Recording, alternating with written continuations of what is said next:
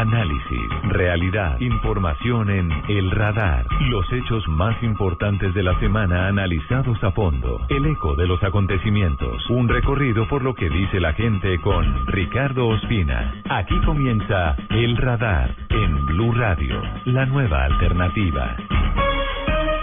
Dos colombianos iban a bordo del avión de Germanwings que se accidentó en los Alpes franceses.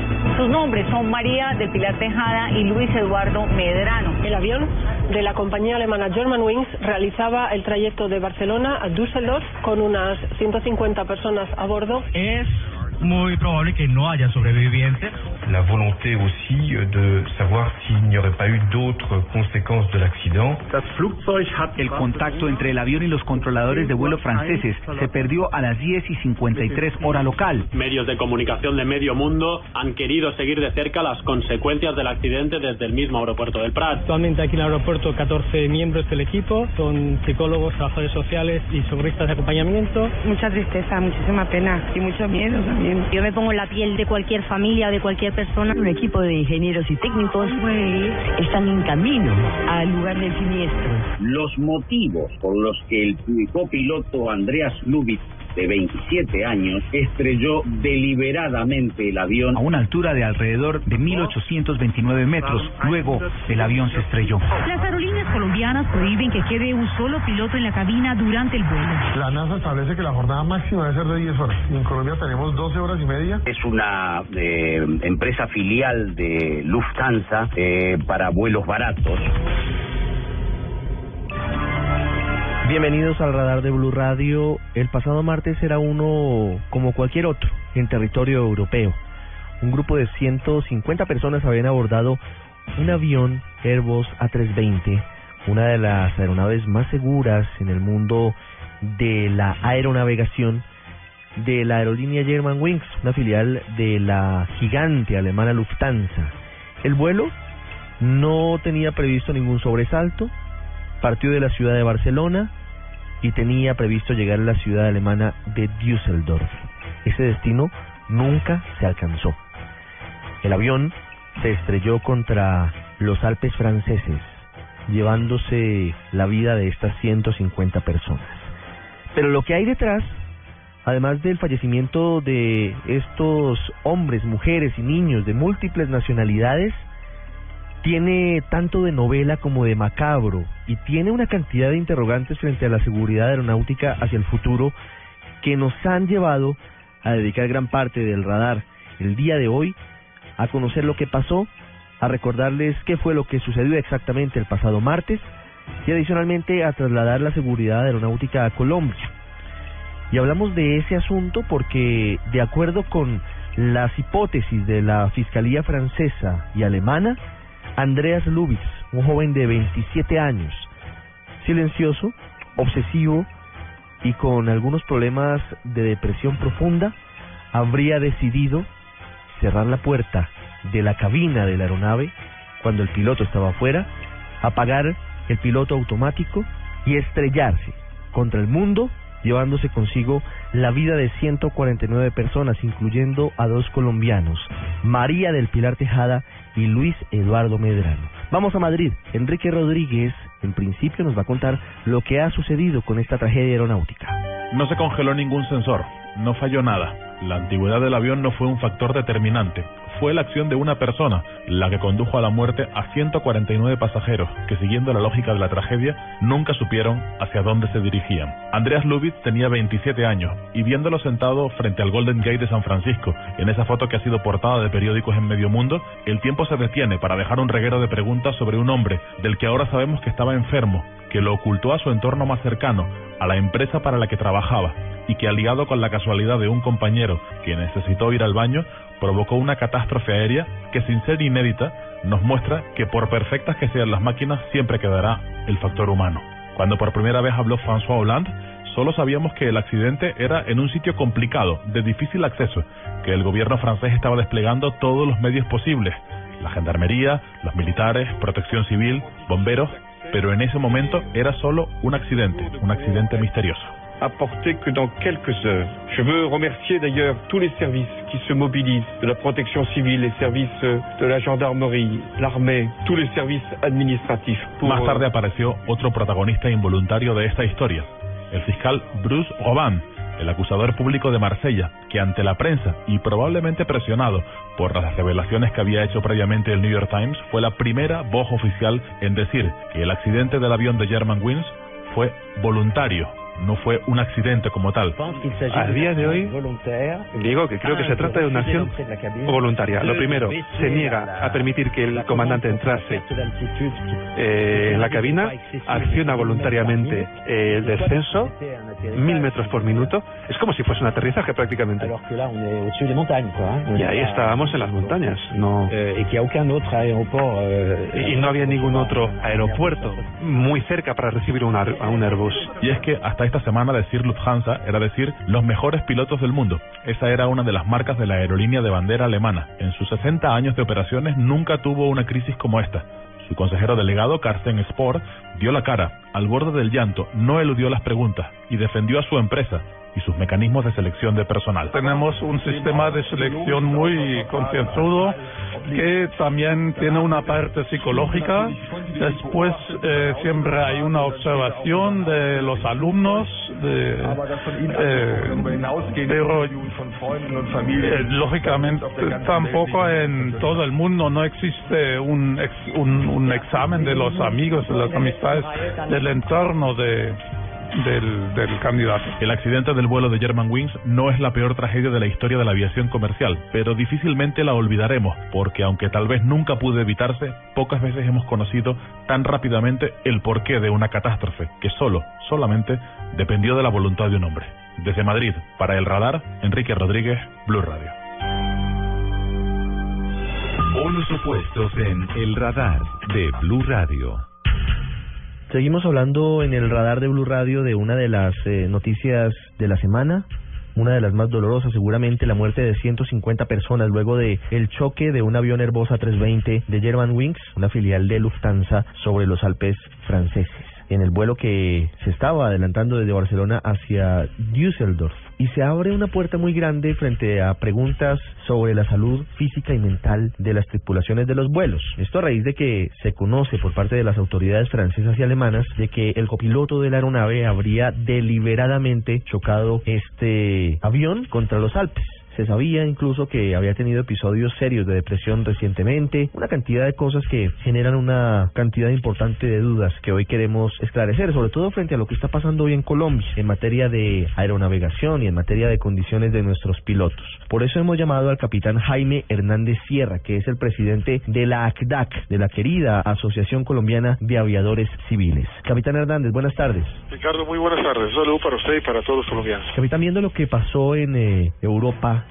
que es una tragedia muy dolorosa, ¿cómo está la situación hoy en Colombia frente a las condiciones físicas y mentales de nuestros pilotos? Eh, ¿Estamos eh, blindados frente a la posibilidad de que ocurra una situación similar en nuestro país? Bueno, sí, sí, primero que todo, sí, la- lamentando profundamente ese hecho y esperando que la investigación arroje los resultados finales y determinantes lo más pronto posible. Respecto al tema de Colombia, no, lamentablemente blindados no estamos. Nosotros venimos denunciando desde hace varios años esta situación. Eh, lamentamos también que, que nuestra cultura, y sobre todo desde el punto de vista del gobierno, haya que esperar a que hayan tragedias para que, para que tomen acciones en el caso. El estudio que realizamos en las tripulaciones de Colombia en el 2012, debido a una situación coyuntural gravísima que teníamos de un pasivo vacacional, donde había pilotos de Avianca que tenían hasta cuatro años de vacaciones acumulados, cuando la ley no lo permite. No se pueden acumular vacaciones por fatiga.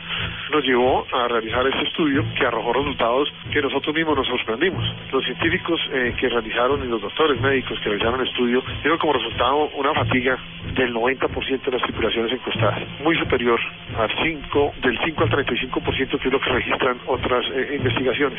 Igualmente el exceso de somnolencia diurna de un 93%, cuando estamos hablando de operar aeronaves a 880 kilómetros por hora. Y el tema de la depresión. Llegó también un caso alarmante que cuando nosotros lo vimos, desde el comienzo nosotros somos conscientes de, la gravedad de que el 50% de los encuestados tenían ya problemas en este aspecto y acudimos a las autoridades y se acudió al Congreso de la República precisamente para blindar el blindaje que usted me está preguntando y donde lamentablemente el mismo director de Náutica Civil de su momento, doctor Santiago Castro y todas las aerolíneas fueron a atropellar el proyecto de ley que el senador Galán muy valientemente, porque sabía el riesgo desde el punto de vista de opinión pública y de una industria tan poderosa en Colombia, radicó el proyecto, el cual obviamente con ese lobby tan perverso como fue calificado en el Congreso no pasó. Capitán Hernández, ¿cuál es la principal carencia hoy en eh, condiciones físicas y en eh, condiciones mentales de los pilotos? Que son gente muy preparada, que son gente que trabaja muy duro, pero que también tiene dificultades. ¿Cuál es eh, el sentimiento que hoy se percibe entre su gremio? Descanso, Ricardo. Colombia, eh, a través de la náutica civil, que no le compete, ha establecido las jornadas laborales de las tripulaciones y adoptó por solicitud de las aerolíneas los máximos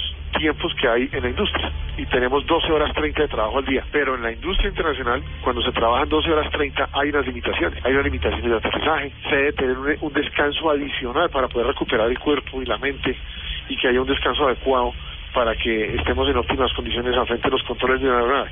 Entonces se adoptaron los máximos, pero no las condiciones que se deben tener para los máximos. Entonces nosotros en Colombia trabajamos 12 horas y media diarias y realizamos 7 aterrizajes diarios en jet y 8 en turbohélice lo cual excede cualquier parámetro científico y normativo internacional. Capitán, eh, para ponerlo en, en términos eh, claros, ¿Cuál es la jornada en promedio que tiene diariamente un piloto en Colombia? En Colombia la jornada normal es de 12 horas 30 y cuando pasa algo, que se daña un radar, que se daña las comunicaciones, que llueva algo, eh, eh, establecen una hora extra más para vuelos nacionales y dos horas extra más para vuelos internacionales, llegando a las 14 horas y media. ¿Cuántos vuelos puede hacer un piloto en Colombia? Vuelos domésticos, es decir, Bogotá-Cali, Bogotá-Medellín o Bogotá-Barranquilla al día. Al día siete trayectos siete aterrizajes.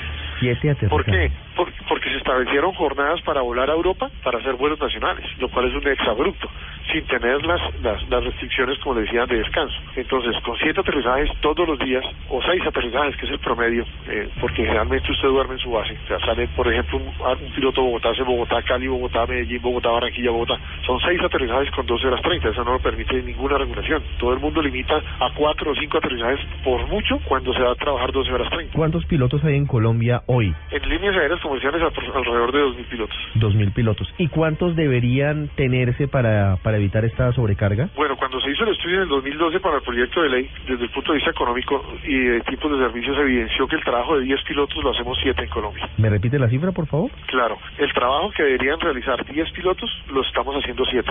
Es decir, faltarían el 30% de, de los pilotos en Colombia. O lo que significa también es que las aerolíneas están eh, eh, quedándose con un 30% de la nómina eh, como parte de sus ganancias y que deberían reinvertirlo en seguridad para mitigar la fatiga. Si hacemos las cifras, faltarían más o menos 600 pilotos. Apro aproximadamente, y que los hay, porque en Colombia hay muchos pilotos, mm. somos un país eh, de mucha aviación, con una historia y una trayectoria importante y reconocida a nivel internacional. Cada vez que hay una convocatoria cualquiera empieza, aparecen 800 y 900 pilotos aplicando para 10, 15, 20, 20 cupos que ofrecen las compañías más o menos en promedio por cada curso. ¿Cada cuánto tiempo descansan los pilotos en Colombia? Lamentablemente con la regulación que tenemos hoy podemos llegar a trabajar 17 días continuos.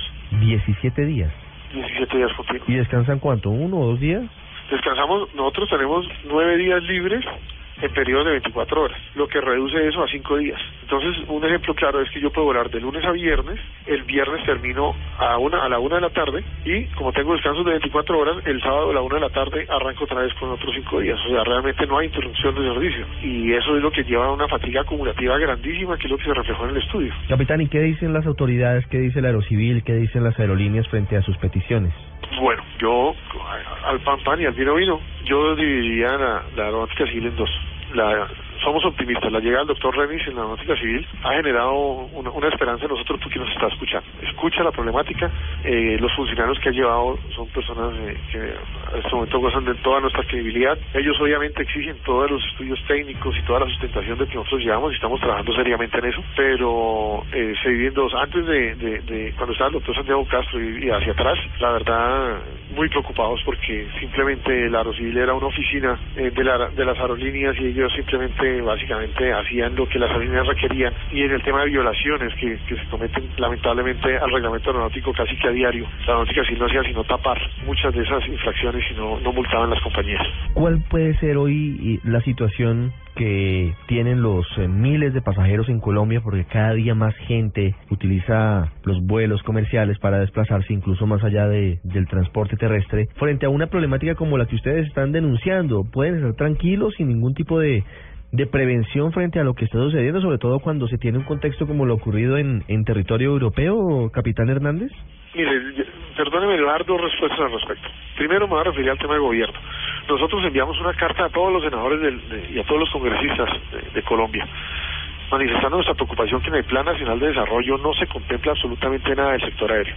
Como usted dice, este es un mercado que está creciendo, donde las, ganancias operacionales de las compañías son de dos dígitos y no se contempla nada para la progresividad del mercado en su crecimiento a futuro y, no se está garantizando la seguridad de sus pasajeros desde, el Plan Nacional de Desarrollo. Esa manifestación la hicimos, hay varios senadores que han tomado nota y esperamos que en, el debate del Plan Nacional se, incluya que hay que proteger el sector aéreo para que continúe siendo un motor importante de la economía nacional y esté protegido por leyes y por, y por controles que se mantener porque el aumento de pasajeros conlleva muchísima más responsabilidad. Ahora, desde el punto de vista de los pasajeros, nuestros pasajeros están volando en manos de los mejores pilotos del mundo. Nunca, siempre lo digo, nunca me voy a cansar de ello. Nosotros estamos ahí, nuestro compromiso existe, pero lamentablemente tenemos que trabajar bajo la reglamentación que el gobierno establezca.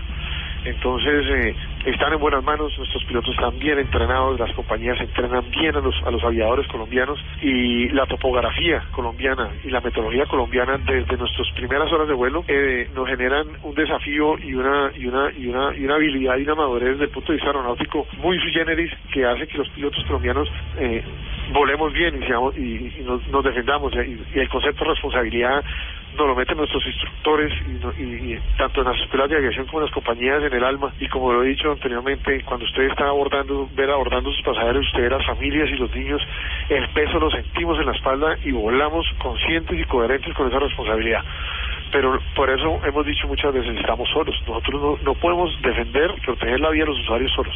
Necesitamos la ayuda del gobierno necesitamos el compromiso de las compañías y eso es lo que estamos buscando a través de todas estas iniciativas legislativas Capitán Jaime Hernández, presidente de la Asociación de Pilotos de Colombia, gracias por haber estado con nosotros hoy en el radar aquí en Blue Radio. Ricardo, eh, con muchísimo gusto, Dios los bendiga y un feliz día. Usted está en el radar en Blue Radio. Hemos escuchado a los aviadores civiles de Colombia con un estudio muy delicado, muy grave, que señala que, según dicen ellos, la mitad de los pilotos civiles en nuestro país sufren de algún tipo de depresión. Esto ligado a lo que ha sucedido con el avión Airbus A320 accidentado en los Alpes franceses y la posibilidad de que el copiloto haya deliberadamente decidido chocarlo contra las montañas tras sufrir un prolongado episodio de depresión. Está con nosotros el doctor Gustavo Alberto Lenis, director de la Aeronáutica Civil Colombiana. Doctor Lenis, buenas tardes. Buenas tardes, ¿cómo están ustedes? Doctor Lenis, eh, bien, muchas gracias por atendernos. Eh, ¿Cuál es eh, la posición de ustedes frente a lo que denuncian desde la ACDAC, desde los pilotos civiles? ¿Esas cifras concuerdan con lo que ustedes han podido estar indagando? ¿La mitad de los pilotos colombianos sufren de algún tipo de depresión? Pues no, no concuerdan para nada. Yo creo, mire, yo, yo no quiero entrar en las controversias sobre ese tema. A mí me parece, eh, las declaraciones me parecen absolutamente irresponsables. Nosotros tenemos, por la reglamentación, si el piloto es mayor de 40 años, tenemos una chequeos dos veces al año. Si es menor de 40 años, tenemos chequeo una vez al año. Pero además de eso, es la parte, digamos, psicofísica, donde ellos tienen que presentar exámenes físicos y demostrar que están bien físicamente y también eh, la parte psicológica. Ahora, además de eso, nosotros por reglamentación tenemos la presentación de los pilotos dos veces al año al simulador, donde ellos tienen contacto directo con el instructor y créanme que la ida del simulador genera presión y también le puede mostrar al instructor si el piloto está teniendo alguna clase de problema, porque es que él lo que está haciendo en ese momento que va al simulador es prácticamente refrendar su licencia. Si él no pasa ese simulador, queda inmediatamente en tierra, o sea, eso sí le genera presión. Entonces, yo no digo que no se puedan mejorar eh, los controles y ver cómo hacemos, pero, pero, pero decir que el 50% de los pilotos colombianos sufren de depresión es una irresponsabilidad. Yo le voy a dar una cifra. En los últimos 10 años, nosotros hemos tenido casos reportados de depresión, 17, de los cuales 9 han sido auxiliares de vuelo y 8 pilotos. Que esas personas, pilotos, tanto pilotos como como ciudades de vuelo, se ponen en tierra, se van a tratamiento, después vuelven y, y se y, se chequean después de su tratamiento y se establece si ellos están aptos para volver a la línea a volar o no. ¿Cuántos pilotos hay en Colombia, doctor Lenis? Eh, hombre. Más o menos, digamos. más o, yo le puedo decir más o menos, sí. Eh, pues habrían que tener unos 1100. Sí. Eh, yo creo que Copa Copa Colombia eh, puede tener unos 300. Sí. Eh, LAN debe tener un poco más, unos 500 pilotos, y, y después eh, Viva Colombia debe tener otros 200 y pico pilotos, o sea... Son cerca de 2.000. Compañía grande, sí, sí, después, pero después ponga EasyFly, EasyFly también es Atenas, Atenas sí tiene ciento y tantos, ciento sesenta pilotos, EasyFly debe tener otro tanto, porque tienen números de aviones parecidos. Eh, y después está todo el resto de los pilotos de, de las pequeñas eh, charteras, de, ¿no? O sea, eh, pilotos en Colombia tiene que haber más de 3.000. Más de 3.000 pilotos. Según, según las cifras de ACDAC, según eso, 1.500 pilotos sufrirían de algún tipo de depresión. La cifra que ustedes manejan es que en los últimos 10 años, solamente 8 pilotos han tenido algún tipo de episodio. Reportado, sí, digamos. Y, y se han bajado inmediatamente. ¿Cuál es la actuación frente a esos casos? Y ah, me, falta anotarle un puntico. Nosotros tenemos siete médicos especializados en medicina de aviación adscritos a la aeronáutica civil, porque es que al final lo importante es que la, la, el resultado de las pruebas viene a nosotros, no no se las entregan a ellos para que nos las den a nosotros. Nosotros directamente tenemos los resultados y nosotros somos los que decidimos qué hacer con los con los resultados. Es más, le voy a decir una cosa. Entre las aerolíneas y nosotros hacemos pruebas eh, que la gente piensa que únicamente estamos buscando drogas o alcohol. No, también se buscan eh, eh, trazas de medicamentos de depresión. Eh, en, estas pruebas que son aleatorias que se hacen los 365 días del año. A no me pueden decir que nosotros no tenemos control y que nosotros no estamos preocupados por saber eh, el estado de salud de, de, los pilotos. Ah, pero eso, eso, es, eso, eso, es, eso es noticia, eso es nuevo, pues no lo conoce el, el usuario, el pasajero, ni quien eh, no está metido de lleno en esto. Hay pruebas aleatorias diariamente para saber si eventualmente algún piloto o algún eh, integrante de tripulación ha consumido alcohol, drogas o antidepresivos. Así es, así es. Nosotros estamos buscando, principalmente uno uno está buscando que los pilotos pues lleguen en buen estado y, y que no la noche anterior no hayan ingerido alcohol o, algún tipo de droga, droga psicoactiva, pero también los medicamentos eh, eh, de, para, para tratar la depresión salen.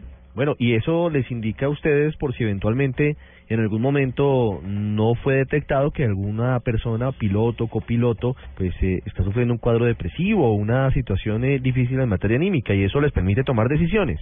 Correcto, y, no se trata, mire, porque pasa, porque sí hemos encontrado eh, pilotos con problemas de alguna sustancia, pero no se trata de quitar la licencia, no, nosotros los ponemos en tierra y se van a, se van a tratamientos dependiendo del caso que sea, y después cuando uno considere que pasó el tratamiento vuelven y se hacen unas pruebas y se establece si la persona ya superó cualquier problema que tuviera. A mí lo que me causa mucha extrañeza es que uno salga, yo no sé de dónde han sacado esos estudios, a mí sí me gustaría verlos, que el 50% de los pilotos tenían depresión.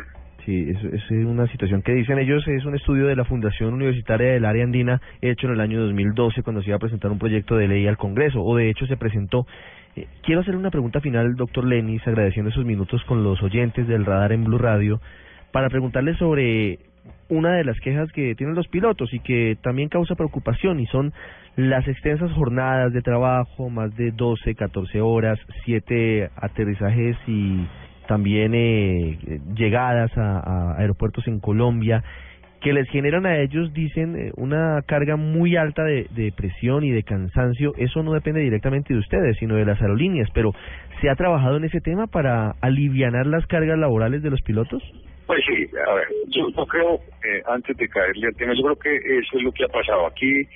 Eh, el capitán de la TAC ha confundido eh, el, la jornada de trabajo con la depresión. Yo creo que eso es lo que tiene que aclarar en la cabeza él. Ahora, nosotros regulamos las horas de vuelo. Entonces, los pilotos en Colombia tienen una máxima eh, de 90 horas. Nadie puede volar más de 90 horas al mes. Si los señores vuelan todos los días, quiere decir que vuelan tres horas diarias, y si vuelan eh, nueve horas diarias, suponiendo que volaran nueve horas diarias, quiere decir que a los 10 días del mes están en tierra. Eh, y si existen, existe, por ejemplo, un piloto no puede ser programado para vuelo más de cinco días seguidos. Ellos vuelan cinco días seguidos y el sexto no pueden volar. El sexto es obligatoriamente un día de descanso. Eh, existe es muy claro en el reglamento lo que el número de aterrizajes diarios, en fin, es muy claro las, las programaciones y las horas que pueden volar los pilotos eh, en, en el mes, en el trimestre, en el semestre y en el año. Eso lo estamos controlando nosotros. También los pasivos vacacionales los controlamos nosotros. Eh, ahora, eh, las programaciones y las horas que ellos están en el aeropuerto, eh, yo siempre he dicho que eso es más un tema del Ministerio de Trabajo que de nosotros, porque nosotros podemos reglamentar lo que lo que tiene que ver con la operación y lo que tiene que ver con el vuelo, ¿no? Mm, claro. Pero ustedes han detectado que es posible que, que haya eh, jornadas demasiado extensas para los pilotos? Pues yo no le podría decir eso, la verdad. Yo, nosotros hacemos cumplir el RAC desde el punto de vista operacional, pero yo no le podría decir si, si, si pueden tener jornadas de 12 horas o 13 horas. Yo creo que más de 12 horas no se puede, porque si ellos pasan de las 12 de la noche, también quedan en tierra. Claro, no pueden volar eh, inmediatamente después de, de esta... No, de esta jornada. Y las vacaciones, bueno, me estoy metiendo en un tema que es del Ministerio de Trabajo, pero pero ustedes también pueden recibir eventualmente las quejas de los pilotos. Decía eh, el eh, capitán de la... No, no, no, y nosotros, nosotros sí, reglamentamos las vacaciones. Nosotros no dejamos que se acumulen los los los periodos los periodos de eso eso decía LACDAC que hay pilotos de Avianca que tienen cuatro años sin vacaciones eso es posible yo eh, eh, supe eh, y bueno, tengo que decir que hace muchos años cuando estaba en Avianca teníamos un, un pasivo vacacional alto por el número de transiciones que había con la llegada de los nuevos equipos, pero supe que hace dos años la Aeronáutica Civil forzó a, a las aerolíneas a limpiar los pasivos vacacionales. Doctor Lenis, algo para finalizar. Para el oyente que hasta ahora está tomando su carrito o el taxi para ir al aeropuerto, para tomar un avión y darse seguramente la Semana Santa cuál es el mensaje en medio de todo lo que se ha dado, porque es que, claro, cuando hay un accidente aeronáutico, todos quedamos como pensativos, como preocupados, y más cuando se genera una novela como la que lamentablemente parece haber ocurrido en los Alpes franceses, y más cuando se escuchan denuncias como las que usted ha controvertido aquí por parte de los pilotos colombianos.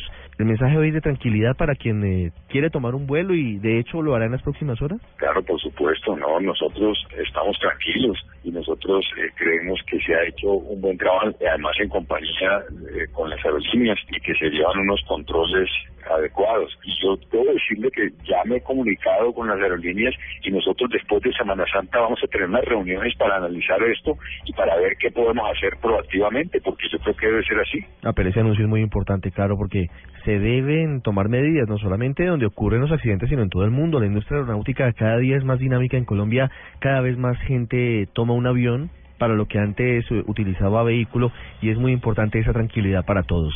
Doctor Lenis, muchas gracias, muy amable. Con mucho gusto, que esté muy bien. Usted está en El Radar, en Blue Radio.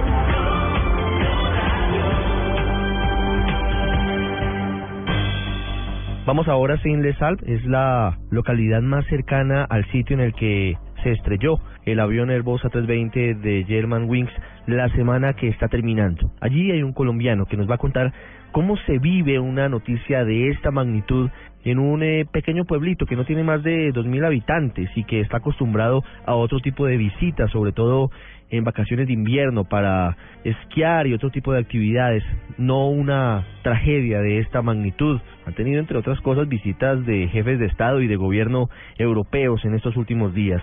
Guillermo, buenas tardes para Colombia, buenas noches para usted allí en Saint Les Buenas tardes, eh, Ricardo, para usted. Eh, pues sí, eh, nos encontramos acá en Saint Les como usted lo ha dicho, en esta pequeña localidad que cuenta con apenas 1.400 habitantes. Este pueblo eh, hace parte de un departamento que se llama eh, los Alpes de Alta Provenza. Y digamos que es uno de los pueblos que tienen en las faldas de los Alpes eh, cuando estos caen al Mediterráneo. Eh, este pueblo, pues, como usted lo ha dicho, eh, está acostumbrado sobre todo a la visita invernal de los turistas que vienen a esquiar y que vienen a aprovechar de la nieve que cada aquí en los Alpes. Eh, se ha visto completamente revolucionado con lo que ha pasado desde el martes, desde que cayera esa aeronave de Germanwings en una escarpada pendiente a siete kilómetros de la población. Eh, el pueblo entonces a partir de ahí se ha visto inundado de periodistas. Se habla que ya el día, por ejemplo, miércoles había mil, mil periodistas de todas las partes del mundo, por supuesto, en su mayoría alemanes y españoles. Eh, también, como usted lo ha dicho, un pueblo que, que es muy tranquilo, con una atmósfera bucólica casi, eh, con sus casas así de estilo alpino, y que ha recibido la visita de tres jefes de Estados europeos, ¿no? Guillermo, Angela Merkel, la canciller alemana, sí, Sí, sí, Angela Merkel, eh, Mariano Rajoy Eh, y Mariano François Rajoy Hollande. y eh, François Hollande, Sí, sí. los tres al mismo tiempo en esta pequeña población. Por supuesto, todo eso conlleva unas medidas de seguridad enormes, entonces no solamente son eh, los periodistas presentes, sino los gendarmes, eh, los funcionarios de las instituciones francesas, españolas, alemanas, socorristas, apoyo psicológico para las familias que han llegado acá eh, en todos estos días. ¿Cómo ha cambiado la vida de esos 1.400 habitantes de Saint-Les-Alpes con esta noticia, con esta tragedia que, que sacude a muchos países del mundo, porque es una tragedia multinacional? Sí, pues hemos tenido la oportunidad acá de hablar con unos de ellos y ellos pues algunos están un poco choqueados, como que todavía no entienden bien la magnitud. Primero por lo que acabamos de decir que se encuentran rodeados de una marea de gente que viene de todas partes del mundo. Se escucha en esta pequeña población en sus calles frases en, todas las lenguas. Entonces ellos están un poco aturdidos, es lo que yo he podido percibir. Eh, muchos de ellos también están compungidos, por supuesto, y acompañan a, a las víctimas en, en, en este duelo eh, de pues que conlleva pues esta dolorosa catástrofe. Muchos de ellos también se han mostrado muy, muy, muy eh, atentos a estos familiares que han llegado y han propuesto darles posada.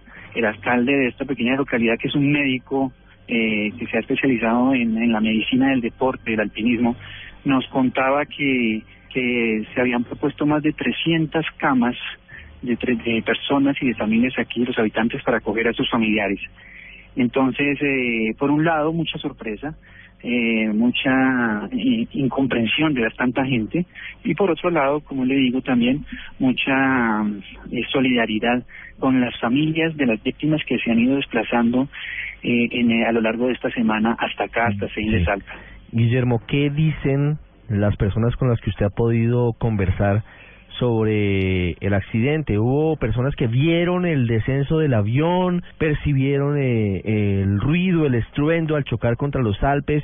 ¿Qué cuentan del momento trágico de, de la caída del Airbus A320 de Germanwings?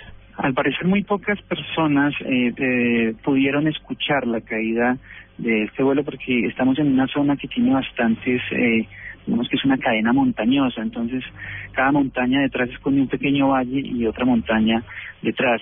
Eh, al parecer solo algunos de los habitantes, eh, digamos, de esas aisladas casas que se encuentran alrededor de este valle donde está pendiente, donde cayó el avión, pudieron escuchar, pero ellos no eh, no viven acá en, en la población en Saint Les Alpes porque, como le he dicho Ricardo, el avión se estrelló a siete kilómetros de acá.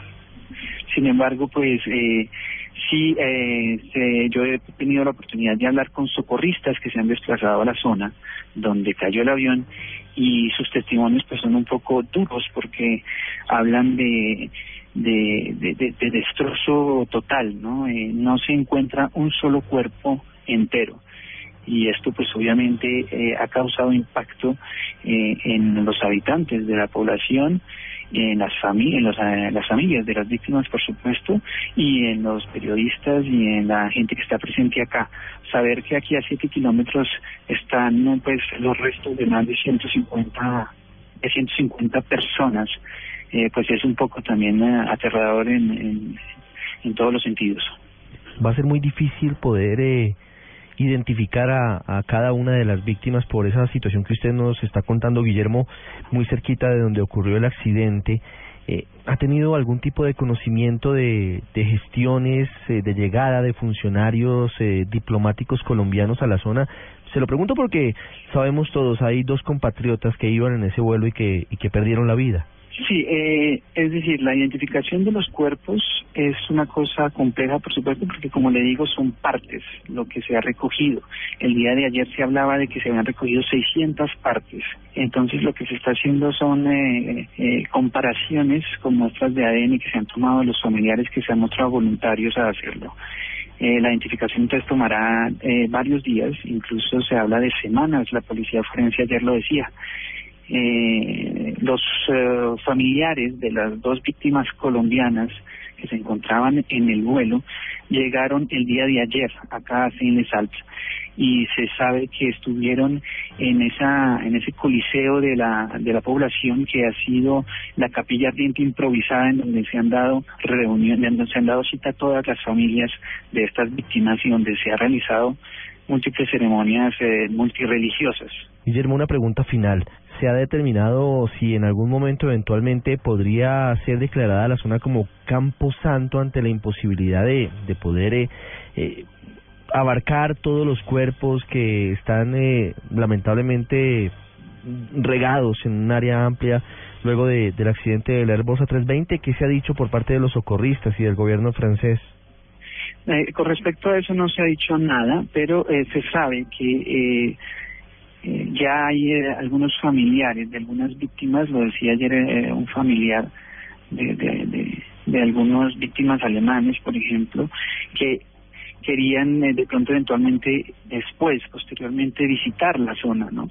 Y pues no es eh, difícil imaginar que esta esta zona a siete kilómetros de acá donde cayó el avión, donde se accidentó, pues se, se estrelló contra la pendiente, se vuelve un, un sitio de peregrinación. Ya si después se declara Campo Santo o no, es una información que por el momento no se maneja o se desconoce por parte de, digamos de los medios de comunicación no no no se evoca todavía esa posibilidad desde los fríos Alpes franceses desde Saint Les Alpes un colombiano que acompaña y que está reportando lo que sucede en esta una de las eh, más dolorosas tragedias aéreas de los últimos tiempos por lo que ha significado por la cantidad de nacionalidades que involucra por las vidas que se apagaron y por la trágica novela que significa la posibilidad de que el copiloto de este avión deliberadamente haya decidido chocarlo contra estas montañas, víctima de una depresión, y haya decidido no solamente acabar con su vida, sino con la de otras 149 personas. Guillermo, gracias por acompañarnos. Un saludo y atentos a lo que sucede allí en Saint Alp, muy cerca del sitio donde cayó el avión. Bueno, gracias a usted, Ricardo, y a todos los oyentes de Blue Radio. Ya regresamos a El Radar en Blue Radio.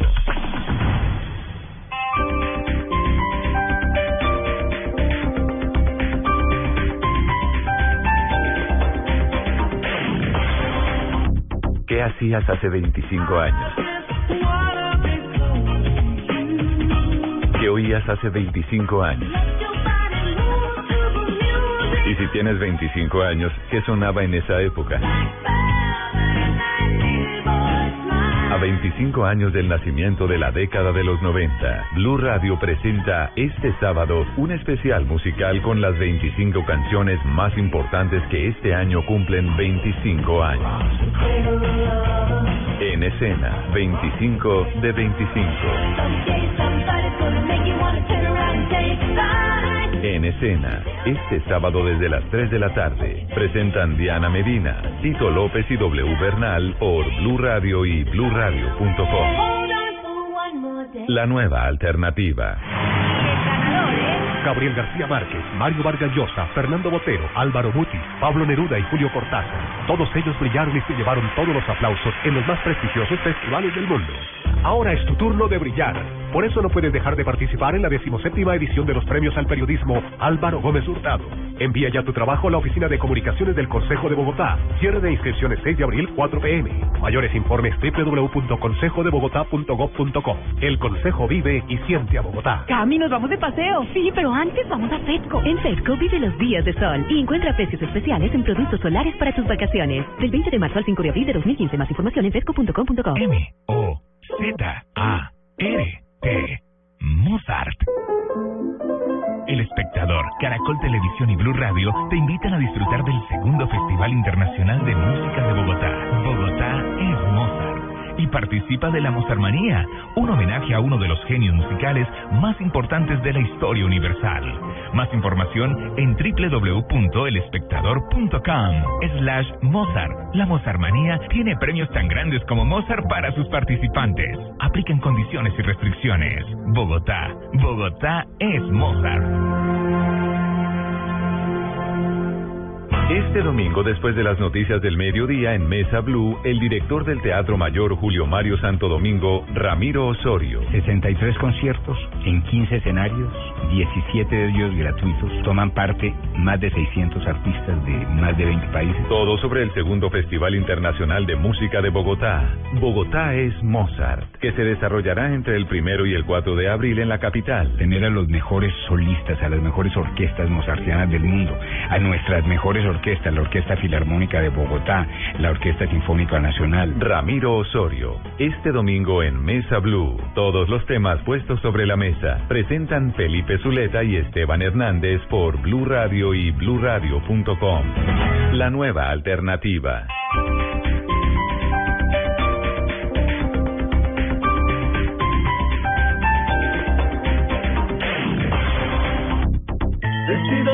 Hilos dorados y el color de sus espigas es el trigo de fino grano que brota de sus semillas de las mejores cosechas podrás servir en tu mesa el pan más fresco y sabroso con harina de trigo Apolo Alimento fortificado con calidad y rendimiento inigualable. harina de trigo Apolo Apolo, otro producto de la organización Solarte. harina de trigo Apolo Volvemos con El Radar en Blue Radio. Cuando llegan a Colombia altos dignatarios de todo el mundo, la primera visita que hacen es eh, a la Casa de Nariño, el presidente de la República, y luego van a la Corte Constitucional, que es considerada una de las más importantes del mundo por su jurisprudencia de avanzada y sobre todo por su defensa a los derechos fundamentales de más de 48 millones de colombianos. La Corte atraviesa su peor crisis en 24 años de existencia. De eso hemos hablado extensamente en Blue Radio y también aquí en el radar. Hoy queremos recordar lo más reciente de este escándalo, lo que ha pasado con el magistrado Jorge Ignacio Pretel, sindicado de tráfico de influencias, el ventilador que ha encendido en las últimas horas, pero también la parte positiva de la Corte, lo que ha significado su jurisprudencia, la defensa de los derechos de las mujeres, de las minorías, el acceso vía tutela a muchas personas que no tienen ni siquiera la posibilidad de tener una atención médica digna. Inicialmente vamos con Alejandro Tibaduiza que nos va a contar lo último sobre esta situación eh, crítica para la justicia, la denuncia desde muchos sectores que salpica a Jorge Pretel y ahora a otros magistrados. Alejandro. Hola Ricardo, buenas tardes. El caso Pretel se ha convertido en una novela que cada día sorprende con un nuevo capítulo cada vez más inquietante que el anterior. El supuesto soborno de 500 millones en de pesos que habría cobrado al abogado Víctor Pacheco para influir en un fallo de tutela a favor de su cliente Fidupetrol tan solo fue la punta del iceberg de todo un escándalo que terminó incluyendo un posible tráfico de influencias en el que se habrían visto favorecidos jueces y fiscales en de Córdoba como la destituida directora de la Fiscalía en esa región, Gilma Rubiela Londoño, quien coadyuvó al nombramiento de recomendados de Pretel en la entidad, pasando por señalamientos que van implícitamente ligados a delitos de lesa humanidad, como el despojo de tierras y el desplazamiento de campesinos a manos de paramilitares en el Urabá antioqueño. Esas tierras pasaron a manos de la familia Pretel, tanto del magistrado como de su esposa Marta Ligia Patrón, tal como lo aseguró en su testimonio ante la Fiscalía Jesús Ignacio Roldán, alias Monoleche, quien fue la mano derecha de Vicente Castaño, alias el profe. Tendrá que el señor magistrado Jorge Pretel sentarse con usted para contarle cómo compró las tierras, pero lo que estoy seguro que este señor nunca compró tierras bajo presión ni con grupos armados en esa región. Lastimosa, el señor Jorge Pretel que, que fue el que compró y es dueño hoy en día, tengo entendido, de las tierras que está reclamando esta víctima. Otro capítulo de magistrados señalados por prácticas non santas lo ha escrito Alberto Rojas, quien se posesionó como togado en la Corte Constitucional en 2013, pese a los cuestionamientos en su contra de ofrecer a congresistas ser favorecidos en procesos por pérdida de investidura, valiéndose de sus influencias en el Consejo de Estado. Esa misma corporación se encargó de anular su elección en junio de 2014 debido a que los miembros de la Sala Plena del Tribunal Contencioso Administrativo hicieron pública su intención de voto, aunque también hubo otra sombra que lo cubrió y fue por el supuesto cobro fraudulento de una indemnización de la señora Isabel Cristina Marín, viuda y madre de tres hijos.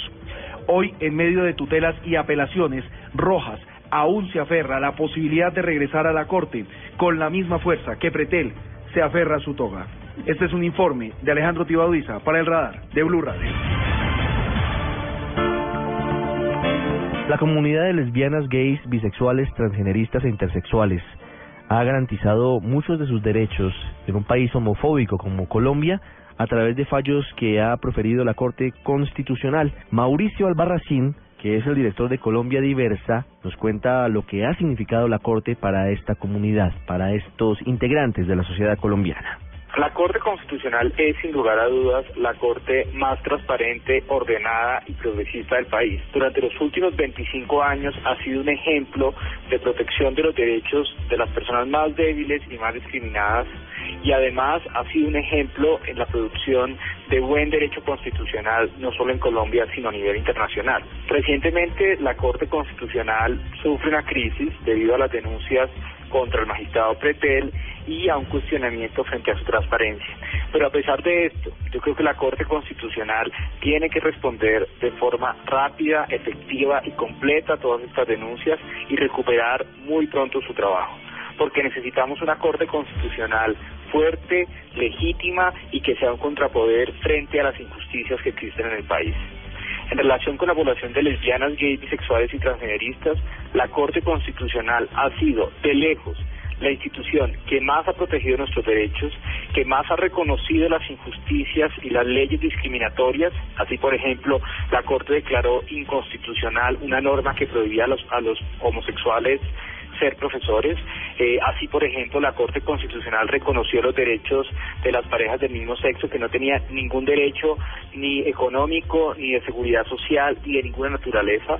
Reconoció nuestro derecho a la familia, reconoció nuestro derecho a la adopción de nuestros hijos biológicos y conjunto con todo su trabajo, la Corte Constitucional ha sido la gran abanderada de los derechos de las personas LGBT en Colombia. Entonces, por esa razón, yo creo que la Corte tiene que recuperar su digamos, su tradicional rumbo y retomar sus tareas en defensa de los derechos de todas las personas, especialmente de los grupos más discriminados. Eh, y frente a la crisis actual que vive la Corte, yo creo que la Corte Constitucional, ella misma, los nueve magistrados, tienen en sus manos la solución de sus problemas y esperemos que lo hagan con mucha transparencia, con mucha responsabilidad y de forma muy pronta. Usted está en el radar en Blue Radio. Más allá del actual escándalo que afronta la Corte Constitucional, en sus 23 eh, años de vida ha tenido unos puntos muy importantes de defensa de los derechos de los colombianos, derechos fundamentales, y sobre todo se ha encargado de empoderar la tutela para que sea el mecanismo más fácil y de acceso a cualquier persona para garantizar precisamente esos derechos, los derechos fundamentales. Una de las sentencias más recordadas de la Corte Constitucional tiene que ver con eh, un derecho de la mujer, un derecho que desde muchos sectores se ha controvertido, sobre todo desde los sectores religiosos y desde sectores conservadores de nuestra sociedad. Hablamos del aborto. En el 2006, la Corte Constitucional de Colombia produjo una sentencia histórica que despenalizó el aborto en nuestro país en tres casos fundamentales. Y eso abrió la puerta, a pesar de que lamentablemente no ha podido implementarse como debería por múltiples trabas, entre otras lo que argumentan algunos médicos ah, en su derecho a la objeción de conciencia, sí abrió una puerta frente a la característica de defensa de los derechos de las personas que tiene la Corte, las libertades y otro tipo de situaciones. Mónica Roa fue en su momento la abanderada para que la Corte finalmente produjera esta sentencia que despenaliza el aborto, como lo hemos dicho en Colombia, en tres casos particulares. Ella está con nosotros para recordar lo que significó esa lucha y lo que fue esa sentencia de la Corte Constitucional. Ella es vicepresidenta de Estrategia y Relaciones Externas de Women's Link Worldwide, una organización no gubernamental muy importante, una organización social que no solamente tiene trabajo en nuestro país. Doctora Mónica Roa, buenas tardes. Hola Ricardo, buenas tardes. Gracias por atendernos y por estar con nosotros recordando momentos importantes de la Corte Constitucional. ¿Cómo fue esa lucha que se dio en su momento en el 2006 para que finalmente la Corte accediera a garantizar los derechos de las mujeres, en ese caso a, digamos que la despenalización de, la interrupción del embarazo en tres casos particulares?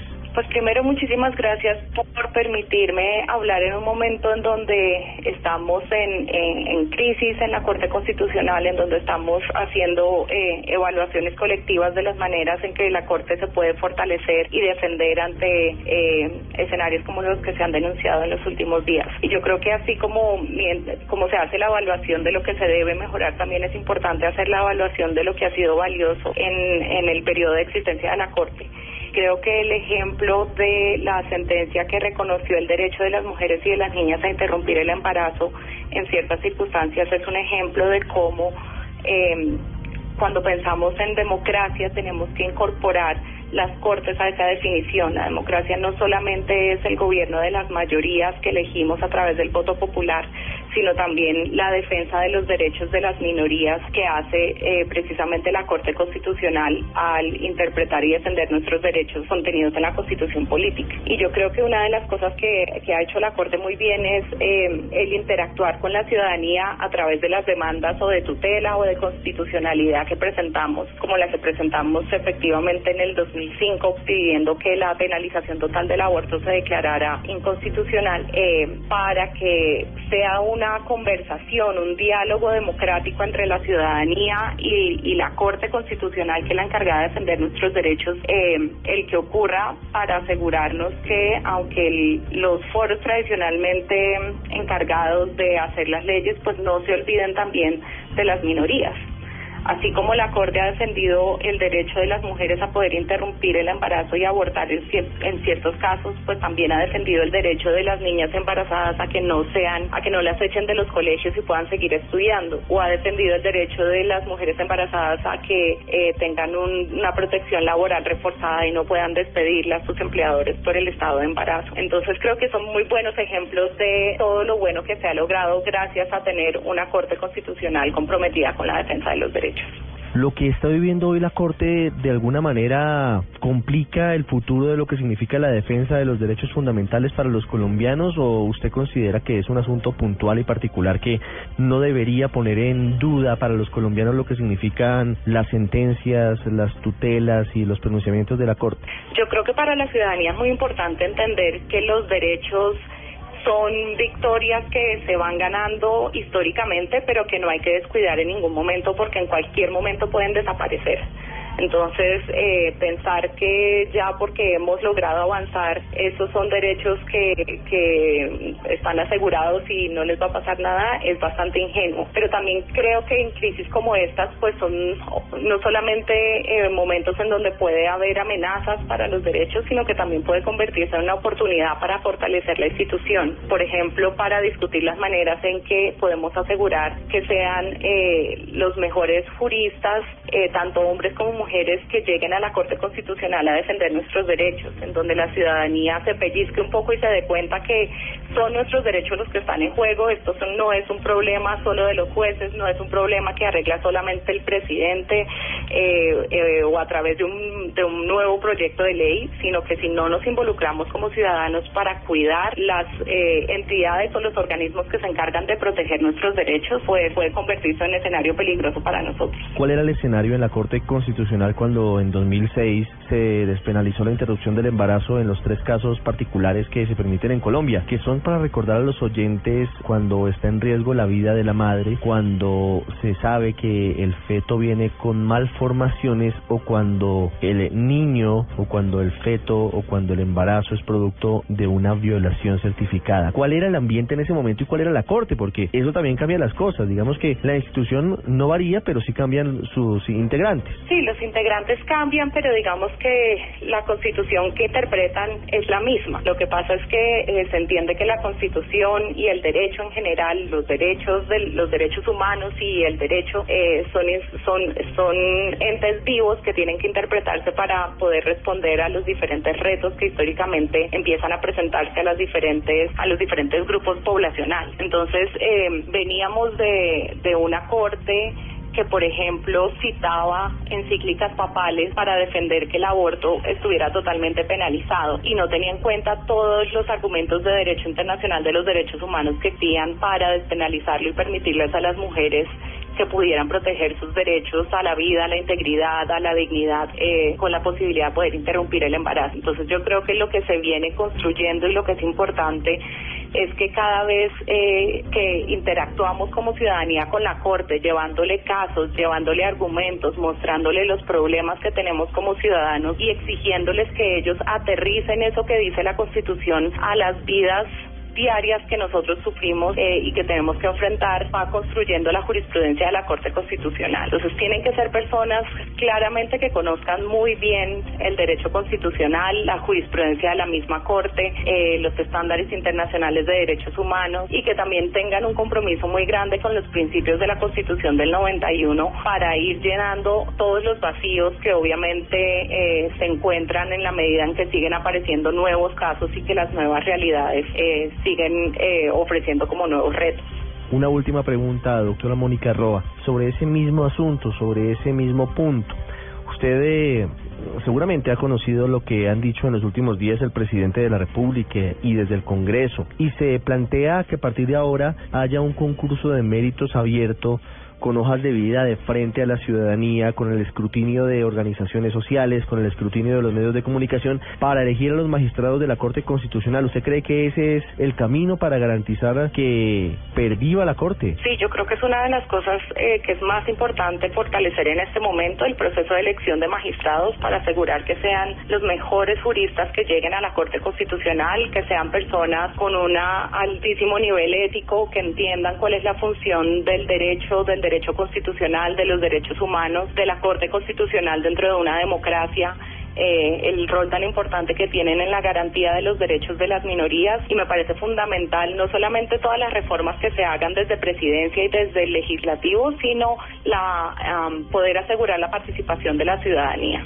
Porque insisto, como ciudadanos no podemos pensar que vivir en una democracia solamente es votar por las personas que elegimos en el Congreso y como presidente de la República, sino también estar todo el tiempo haciendo un ejercicio de veeduría sobre la manera en la que los jueces están interpretando y garantizando nuestros derechos. Es Mónica Roa, vicepresidenta de Estrategia y Relaciones Externas de Women's Link Worldwide, la mujer que logró hace ya casi una década, cómo pasa el tiempo, que la Corte Constitucional garantizara los derechos a las mujeres en casos eh, particulares, en tres puntuales frente a la despenalización de la interrupción del embarazo. Doctora Mónica Roa, gracias. Muchísimas gracias. Y quiero terminar diciendo una cosa, es con mi trabajo viajo eh, por el mundo, en muchos países, en Europa, África, Latinoamérica, Estados Unidos, y siempre como colombiana es un honor eh, saber que la gente conoce nuestra Corte Constitucional, la respeta por su buena jurisprudencia y esa institución es la que creo que tenemos que defender hoy en día.